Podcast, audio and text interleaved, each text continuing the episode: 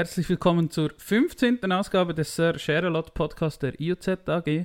Bei mir heute David. David, wer bist du und was machst du in der IOZ?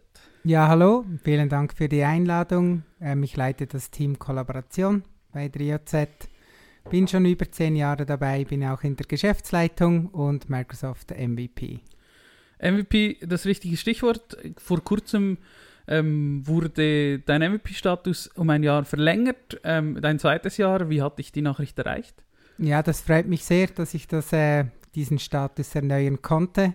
Ja, wie, wie erreicht ähm, man diese Nachricht oder wie erhält man diese? Ähm, normalerweise werden die Verlängerungen immer am ersten des Monats ähm, verkündet, sage ich jetzt mal. Dann kriegt man eigentlich einfach eine E-Mail von Microsoft. Kein berittener Bote aus Redmond. Nee, man wartet eigentlich einfach bis irgendwie Nachmittag um vier ist, weil die, äh, drüben am See fängt man erst an zu arbeiten oder man schaut im Portal drin und man sieht dann, ja, man hat wieder ein Jahr erreicht oder man kriegt es für ein weiteres Jahr. Und ja, das ist alles. das vergangene Jahr war dein erstes MVP-Jahr. Ähm, wie war das so? Ja, es war anders als vorher. Ähm, man kriegt relativ viele Termine von Microsoft, von Product ähm, Groups, da, wo man teilnehmen kann. Ähm, ich würde jetzt mal sagen, das erste Jahr findet man sich etwas zurecht, an die richtigen Leute in die richtigen Meetings zu gelangen, damit man auch wirklich etwas äh, daraus ziehen kann. Ähm, du hast diese Termine erwähnt. Äh, jeder, der deinen Kalender kennt, sieht diese Termine auch. Was wird an diesen Terminen so besprochen? Ja, also die Termine, die sind eben wirklich ausgelegt auf ähm, amerikanische Zeit. Also das heißt, bei uns sind die irgendwie je nach Sommer- und Winterzeit ab 4 Uhr nachmittags und gehen dann oft in den Abend rein und man kriegt dann halt schon Insights oder ähm, äh, Ankündigungen, die dann kürzlich gemacht werden, wie zum Beispiel das, die Umbenennung von Azure zu Entra, die haben wir auch etwas früher erhalten und wir wurden informiert, was da gemacht wird. Äh, das ist das eine, also Announcements oder auch wenn große Konferenzen sind, ähm, kriegt man eigentlich Insights über das Programm, was da alles äh, gemacht wird. Man hat Möglichkeiten bei zusätzlichen Sessions dabei zu sein ähm, oder wenn man dann direkt wirklich mit Produktgruppen im, in Meetings ist, werden wirklich Neuerungen ähm, quasi auch besprochen oder es wird etwas aufgezeigt, was ist geplant, hey, findet ihr das gut, ähm, wer, hat, wer hat Interesse an einem Private Preview ähm, und man ist da wirklich relativ tief drin, ja. Also ist das mehr so Q&A-mäßig oder eine Produktvorstellung, also One-Way oder Two-Way? Two-Way. wie viele Leute sind da so drin in diesen Calls? Ja, um die 100. Je nach Thema sind es auch mal mehr als 200. Kann auch gut sein, wenn es irgend eher ein Randthema ist, dass es halt auch weniger sind. Mhm. Ja. Ähm, du hast gerade Entra erwähnt. Ähm, wie, wie steht es so rund um das Thema Copilot? Gibt, gibt ihr da auch vorab Informationen? Ja, das, da gibt es auch ähm, Produktgruppen, die da rum, äh, um das Thema rund herum diskutieren und ähm, gewisse Roadmap-Informationen auch so publizieren und auch immer wieder auf Inputs von den MVPs eigentlich angewiesen sind. Und sind das Informationen, also das frage ich jetzt als Mitarbeiter in diesem Unternehmen, du bist nicht jemand, der die ganze Zeit Informationen aus diesen Calls ähm, verteilt, Darfst du das nicht oder machst du das einfach nicht? Nein, man darf auch nicht. Auch also nicht innerhalb wird, der Firma, weil du bist ja, ja kein MVP einer Firma, sondern als Privatperson. Ja, genau. Und das wird wirklich auch immer wieder mehrfach, also bei jedem Meeting, das man äh, hat, quasi mit Microsoft oder bei diesen äh, Produktgruppen, da kommt immer an, a, am Anfang eine Slide, dass man keine Fotos machen darf, dass man keine Blogs ähm, erstellen darf und eben auch nichts publizieren darf. Erst wenn sie das offizielle Announcement gemacht haben. Dafür ist man dann sehr schnell, weil man darf es natürlich vorbereiten.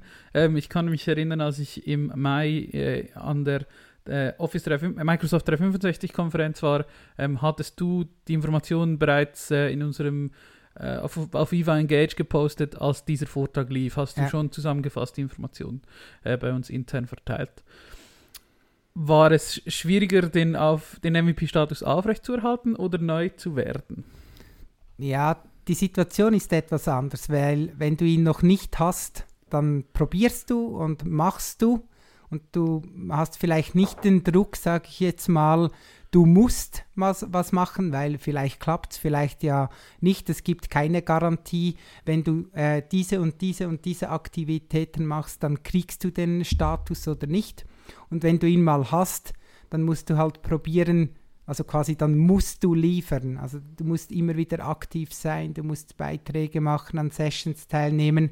Quasi so das, was du vorhin gemacht hast, mu musst du halt auf einem gewissen ähm, Level behalten. Von daher, äh, aus meiner Situation gesprochen, war das eher schwieriger, aufwendiger, den Status zu erhalten oder ist es eher aufwendiger, wie ihn überhaupt mal zu erlangen?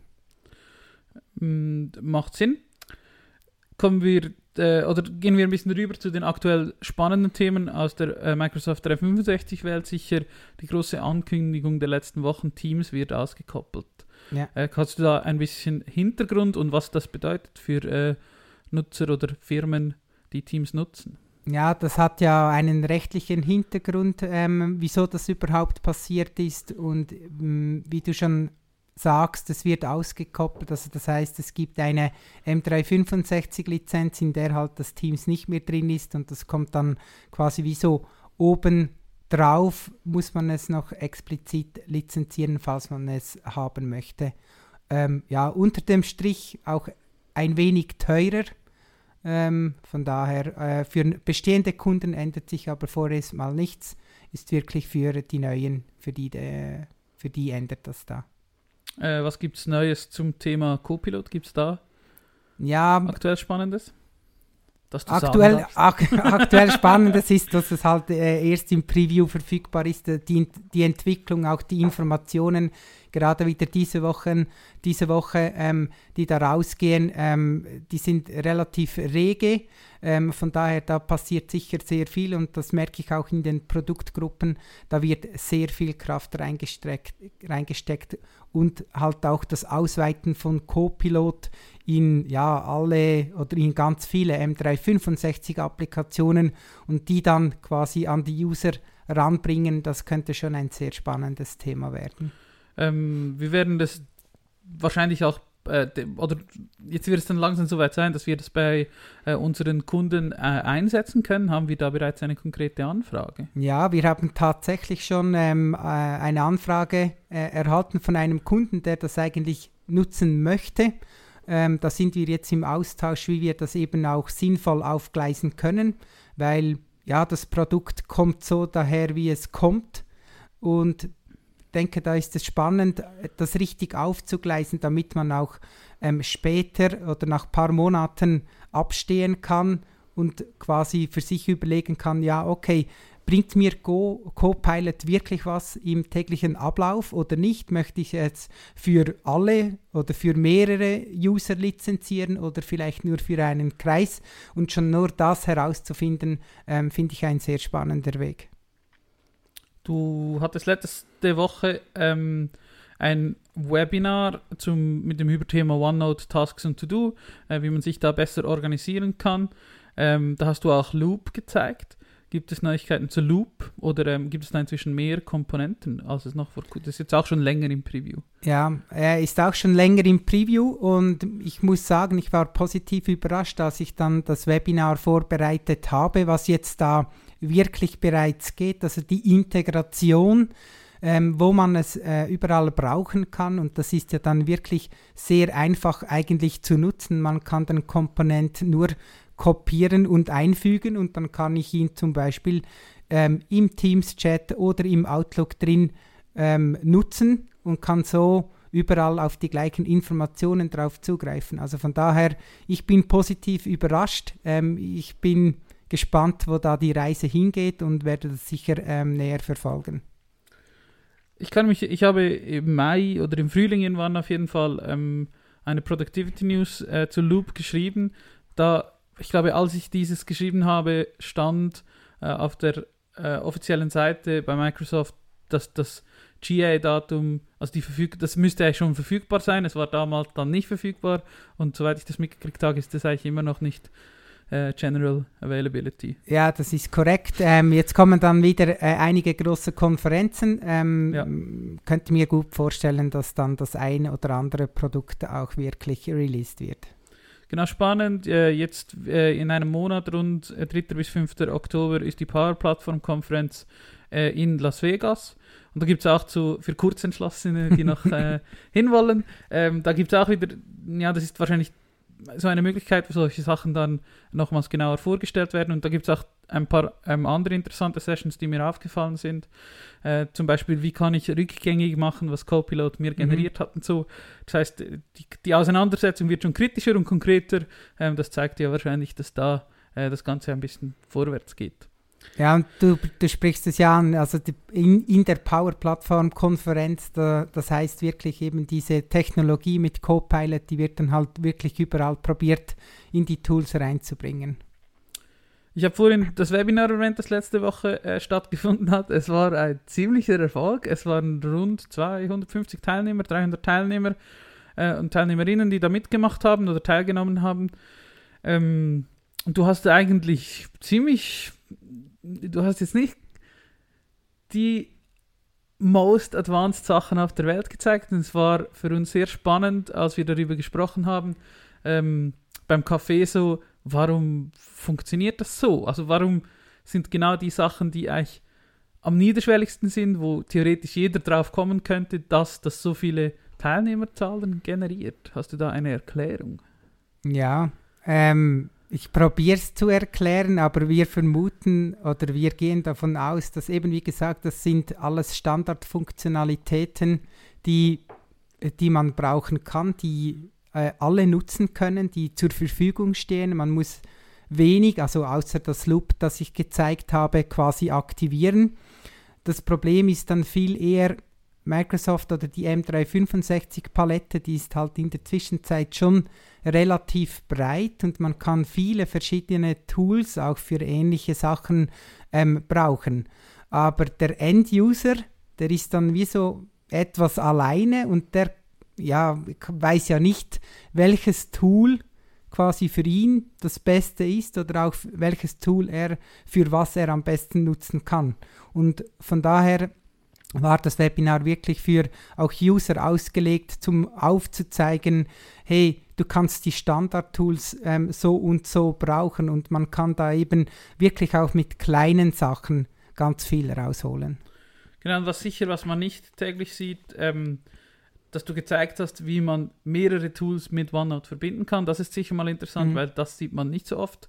Ähm, OneNote ist meistens, äh, steht so für sich, Standalone, wo man ein bisschen Notizen macht aber ähm, du hast sicherlich sehr gut aufgezeigt, äh, dass man das auch mit anderen Tools verbinden kann. Natürlich nicht so brutal integriert, sondern äh, auf einem tiefen Level, aber es funktioniert. Und für eine einfache persönliche Produktivität ist das sicher ähm, super geeignet. Ähm, denkst du, dass, dass eben auch Microsoft dieses Problem hat, wie wir ein bisschen, äh, möglicherweise, dass sie diese einfachen Tools gar nicht oder die einfachen Funktionen gar nicht an die Leute bringen. Ja, ich glaube nicht, äh, ich glaube nicht Microsoft ist das Problem, weil wenn ich ähm, in Projekten bin oder mit Kunden arbeite, ähm, OneNote kennt, eigentlich jeder. Manchmal ist es mehr Fluch ähm, als Segen, weil ja, alle machen Notizen rein, ist eben unstrukturiert, man findet nichts mehr oder nicht mehr da, wo man es möchte. Ich denke, ähm, die Tools selbst, die sind schon bei den Usern angekommen, aber wie setze ich sie nun richtig ein? Und dann ist halt oft auch das Problem, ja, es ist auf dem PC drauf, es braucht ja gar keine Einführung, weil das ist ja so einfach, dass man es einfach nutzen kann. Ja. Und da ist wahrscheinlich der Gap oder das Problem, dass die User zu wenig angeleitet werden, auch bei einfachen Tools, was man da eigentlich rausholen kann. Und vor allem eben, wie du, wie du es angesprochen hast, die, die Verbindung und die Interaktion unter den M365-Tools untereinander, das verstehen ganz, ganz viele nicht. Genau, ebenfalls äh, im vorhin angesprochenen Loop, äh, in den Loop Productivity News, die ich geschrieben habe, ähm, ist mir bei einem YouTube-Video, wo jemand Loop vorstellt, der Kommentar aufgefallen, People barely know how to collaborate in Office, let alone to do something this advanced. Ähm, obwohl es eigentlich auch Loop sehr einfach ist, Mhm. man kann eigentlich fast gar nichts Mhm. damit machen. Ähm, und trotzdem ist das schon so weit fortgeschritten, dass das eigentlich quasi gar niemand versteht. Ähm, oder einzusetzen weiß, vielleicht kann man es so nennen. Ähm, und ja, der Gap zwischen den Usern ist riesig. Gibt es da für uns auch Chancen oder äh, um selbstkritisch zu sein, sind wir da manchmal in unseren Projekten auch ein bisschen zu naiv oder müssen wir das besser erklären? Oder machst du das vielleicht sogar? Ja, also Loop jetzt nicht spezifisch, die anderen Applikationen kommt halt immer auf den Scope drauf ab. Oft haben wir nur oder eher einen technischen Implementationspart und haben nicht den Auftrag, ähm, quasi generell zu schulen, welche Tools wie genutzt werden können. Und ähm, eben der technische Part ist dann halt wirklich sehr spezifisch und nicht grundsätzlich auf die Arbeitsweise ausgelegt. Obwohl wir da immer wieder probieren, ähm, auch die Leute zu animieren.